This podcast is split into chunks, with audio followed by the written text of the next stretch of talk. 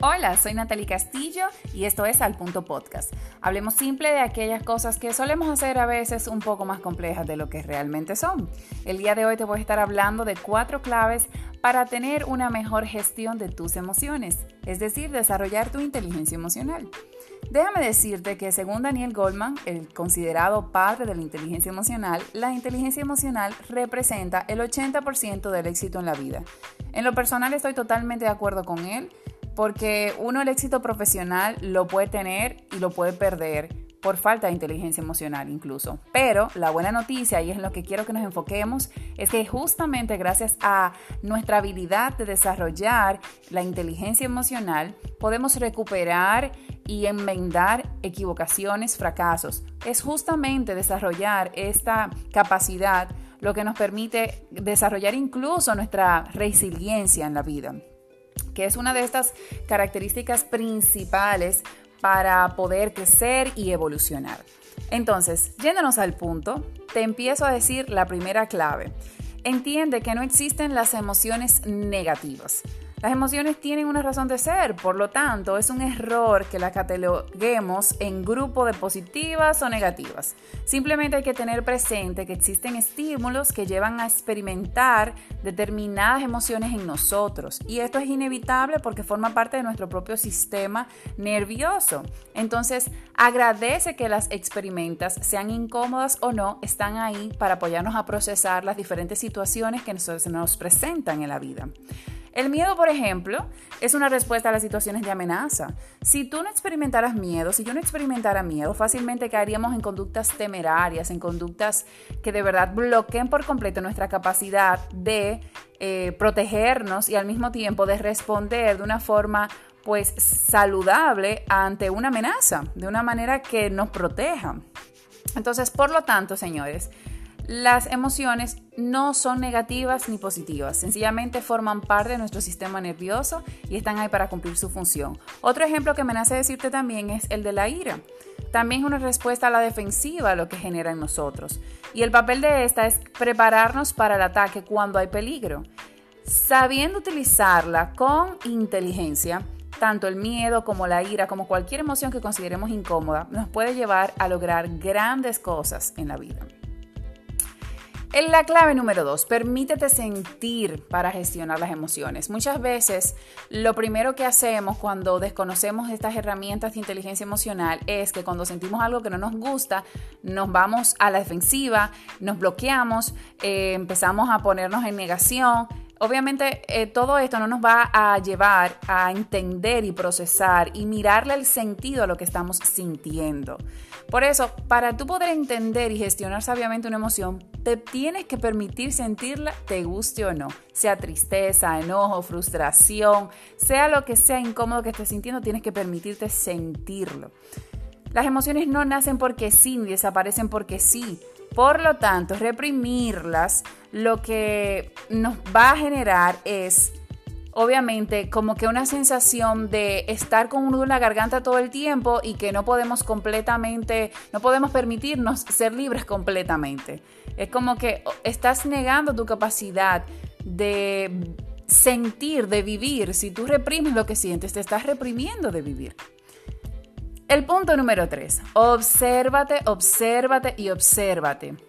Y en ese mismo orden, observa, observa, observa a los demás también, porque recuerda que las personas que se relacionan contigo también están procesando emociones bajo diferentes circunstancias en la vida. Así que la mejor manera de gestionar las emociones es aceptándolas, pero también comprendiéndolas. Para eso necesitas prestarles atención, conversar con ellas. Daniel Goldman, justamente, vuelvo y lo menciono, decía que la atención regula la emoción.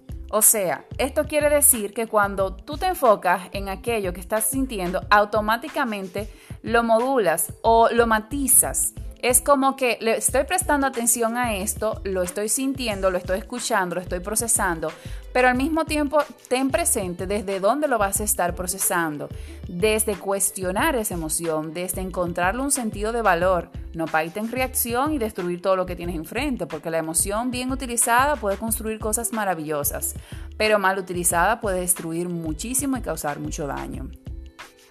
El éxito de una persona no depende muchas veces de qué tanta capacidad y conocimiento eh, intelectual tenga, sino de su capacidad de gestionar ante las diferentes experiencias adversas o retantes de la vida aquello que llamamos emociones.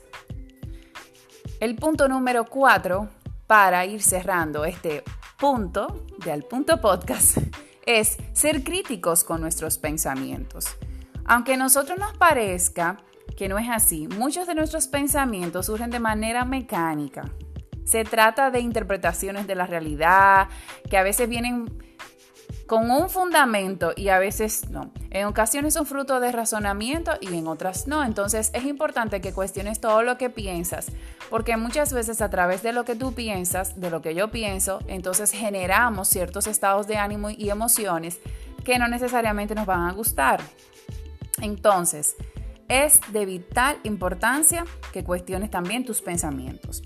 Aprender a gestionar las emociones de manera inteligente implica estar plenamente despiertos y no hay algo que genere una conciencia despierta más que estudiarnos a nosotros mismos. No hay algo que genere más conciencia despierta que cuestionarnos a nosotros mismos, que explorar nuestra propia historia, que explorar cuáles son aquellos puntos débiles que cuando alguien los toca nos vamos en reacción, que trabajar y gestionar la humildad, porque gestionar la humildad nos va a permitir a nosotros mirar con aceptación aquellas cosas que tal vez son nuestra sombra y que necesitamos procesarla, trabajarla para fortalecer algunas debilidades que tenemos y, y en ese mismo orden crecer y evolucionar como persona. No hay un solo ser humano que sea perfecto, pero si bien es cierto que cada día podemos trabajar por la excelencia, no la perfección, la excelencia y el mejoramiento de nosotros y de nosotras mismas.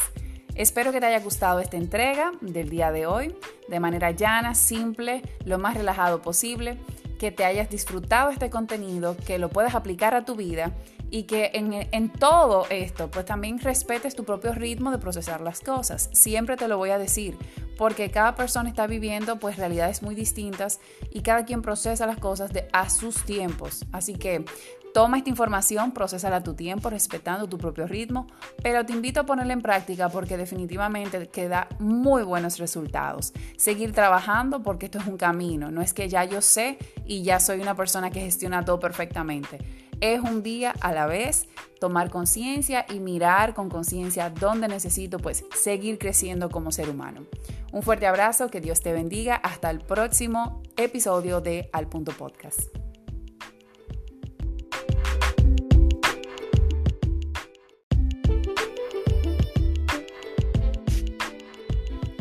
Hola, soy Natalie Castillo y esto es Al Punto Podcast. Hablemos simple de aquellas cosas que solemos hacer a veces un poco más complejas de lo que realmente son. El día de hoy te voy a estar hablando de cuatro claves para tener una mejor gestión de tus emociones, es decir, desarrollar tu inteligencia emocional. Déjame decirte que según Daniel Goldman, el considerado padre de la inteligencia emocional, la inteligencia emocional representa el 80% del éxito en la vida. En lo personal estoy totalmente de acuerdo con él porque uno el éxito profesional lo puede tener y lo puede perder por falta de inteligencia emocional incluso. Pero la buena noticia, y es en lo que quiero que nos enfoquemos, es que justamente gracias a nuestra habilidad de desarrollar la inteligencia emocional, podemos recuperar y enmendar equivocaciones, fracasos. Es justamente desarrollar esta capacidad lo que nos permite desarrollar incluso nuestra resiliencia en la vida que es una de estas características principales para poder crecer y evolucionar. Entonces, yéndonos al punto, te empiezo a decir la primera clave. Entiende que no existen las emociones negativas. Las emociones tienen una razón de ser, por lo tanto, es un error que las cataloguemos en grupo de positivas o negativas. Simplemente hay que tener presente que existen estímulos que llevan a experimentar determinadas emociones en nosotros y esto es inevitable porque forma parte de nuestro propio sistema nervioso. Entonces, agradece que las experimentas, sean incómodas o no, están ahí para apoyarnos a procesar las diferentes situaciones que nos presentan en la vida. El miedo, por ejemplo, es una respuesta a las situaciones de amenaza. Si tú no experimentaras miedo, si yo no experimentara miedo, fácilmente caeríamos en conductas temerarias, en conductas que de verdad bloqueen por completo nuestra capacidad de eh, protegernos y al mismo tiempo de responder de una forma pues saludable ante una amenaza, de una manera que nos proteja.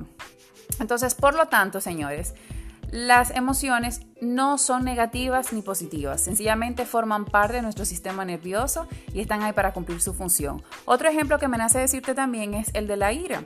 También es una respuesta a la defensiva lo que genera en nosotros. Y el papel de esta es prepararnos para el ataque cuando hay peligro. Sabiendo utilizarla con inteligencia, tanto el miedo como la ira, como cualquier emoción que consideremos incómoda, nos puede llevar a lograr grandes cosas en la vida.